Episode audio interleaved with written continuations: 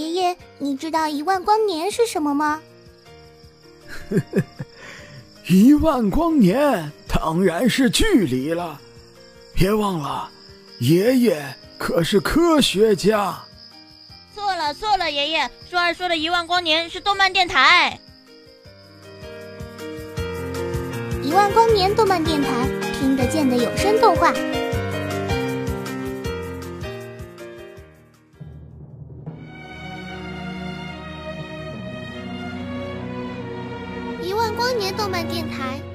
得见的有声动画。戏如人生，胶片滚动着的故事，你会发出怎样的深思，令你印象深刻？大护法力图通过一个荒诞的、具有象征主义色彩的故事，来传达它复杂而又深刻的内涵。这是极富有野心的，试图让观众在观影中以及观影后。会对主题内蕴进行思考，这也是大护法想要带给观众的观影快感。这是快感吗？当然是。思考是人类的乐趣之一，尤其是思考一些永远得不出答案的问题。大护法中的核心主题，至少是核心主题之一，便是向观众提出了一个终极问题。我们眼中的世界是否是真实的？此问题已是老生常谈，但因其太过难解，所以一直都有意义。早在柏拉图的《理想国》中，就有一个著名的洞穴比喻。这个比喻假设人类生来便是居住于洞穴内的囚徒，双腿与脖子都被锁链锁住，不能回头。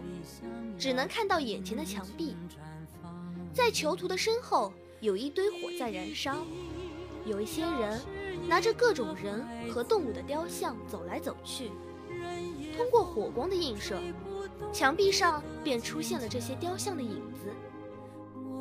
因囚徒不能回头，他们便把这些影子当作真实的存在。假设有一天，某个囚徒因为机缘巧合。挣脱了锁链，他回过头发现，眼前的东西才是真实的。以往被看作真实存在的东西，只不过是影像。再假设，当他被带出了洞穴，发现外面有更广阔、更真实的世界，在一定时间内，他的三观一定崩塌了。经过一段时间的调整。他会逐渐适应与接受外面的世界，他会想要返回洞穴解救他的那些同伴，但他的同伴因为只能看见眼前的墙壁，只相信自己眼中的事物，所以绝不会相信他，只会认为是他脑子不正常。这个比喻最悲哀的地方在于，那个逃出来的囚徒看到的，就一定是真实的世界吗？那个阳光普照。鸟语花香的世界，会不会是一个更大的洞穴呢？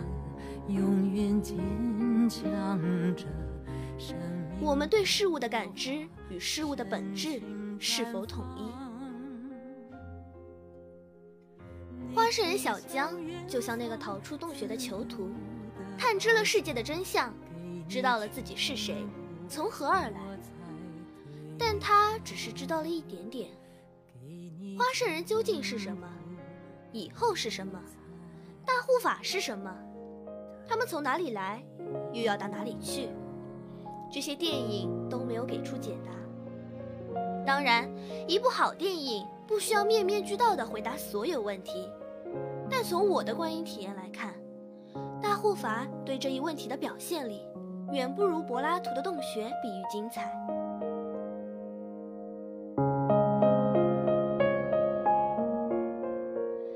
法之所以有点难懂，有点故弄玄虚的样子，正是因为提出了这一人类认识论上的终极问题：花生人的眼睛与嘴巴，我们原以为就是眼睛和嘴巴，看到后来才知道是假的。原以为他们不会说话，没想到也使用人类的语言。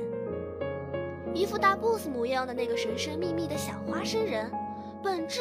竟是一个逗逼的小家伙。花生人心目中的神仙，却是一个装神弄鬼的老头。太子的山水画实际上是裸女。大花生蜕掉外壳后，完全变了一副模样。貌似纯良的小明，实则城府颇深，很有野心。影片中这样的例子很多，无需再举。总之，无论是观众还是片中人物，我们所见的都未必是真实。但是，电影和哲学毕竟不同。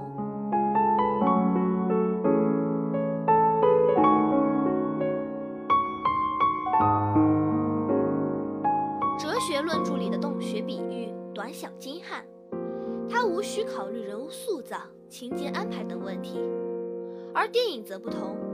想要表现深刻而复杂的主题，这本身就是值得鼓励的创作态度。但在其前提，电影是需要通过一个或多个流畅故事的架构，形成主导思想，进而表现主题。创作好故事没有定法，但却有规矩。显然，大护法有点不按套路出牌，这当然不是坏事。总是套路会令观众审美疲劳，太过依赖套路也是一种投机取巧的做法。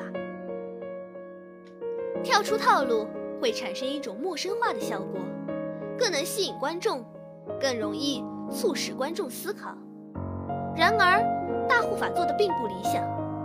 他虽然不是那么的模板化，但他自己的叙述方式以及其带来的效果并不理想，矛盾冲突不够明晰。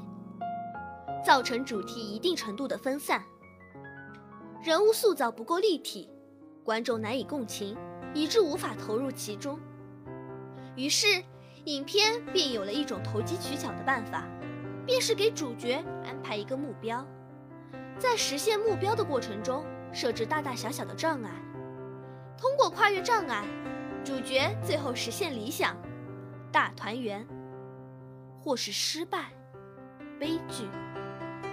这就是一个完整的叙事结构，观众很容易移清角色，与主人公一起走完一系列的起承转合，到达终点，结局，造成一种酣畅淋漓的观影体验。但大护法主角的起始目标在于带回太子，带回太子对主角对世界有什么关键性的作用吗？没说。太子很重要吗？如太子所说，他有很多弟弟，他并不是唯一的、不可或缺的继承人。这个目标的设定就不怎么激动人心。影片的结尾，大护法与太子团聚，目标达成，但最终决战却草草收场，接着便戛然而止。我的批评或许过于苛刻，这不是一部爆米花电影。在起承转合的套路上，当然可以有所突破，但我们多数人看电影还是要看故事。我们期待好故事，我们更不会排斥思考。我们很多人是喜欢深刻主题的，但在这方面，大护法做的也不尽人意。很遗憾，大护法也在投机取巧。影片中有大量充满哲理性的对白与独白。但基本都是浅尝辄止，并未通过人物行动对此深入挖掘，但依然给观众造成一种意蕴深刻、主旨复杂的错觉。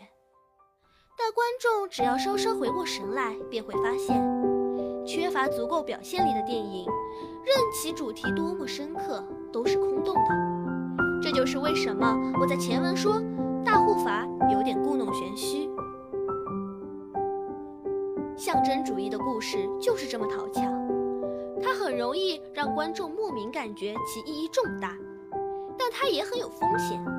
若缺乏具有表现力的形式，观众很快会驱散迷雾，认清其本质不过是一种零碎理念的拙劣堆砌。这类故事也很有可能在艺术追求上走偏，陷入为象征而象征的怪圈。说到这里。我想提到另一部作品，《来自新世界》。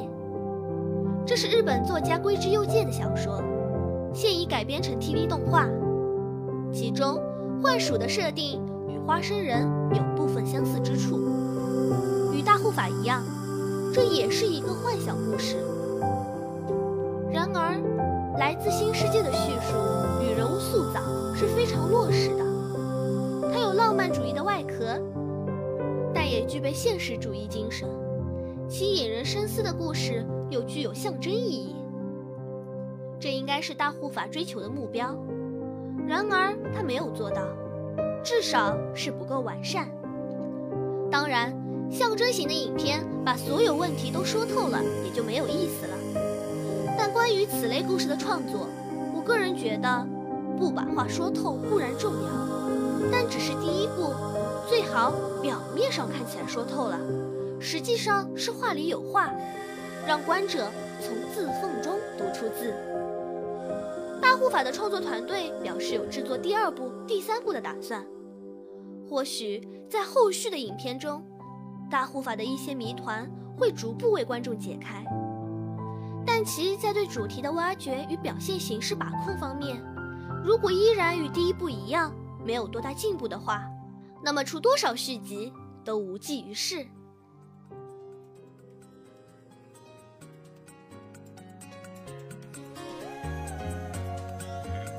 新浪微博关注一万光年动漫电台，参与我们的话题互动，我们将不定时的送给小伙伴们一些精美的礼物。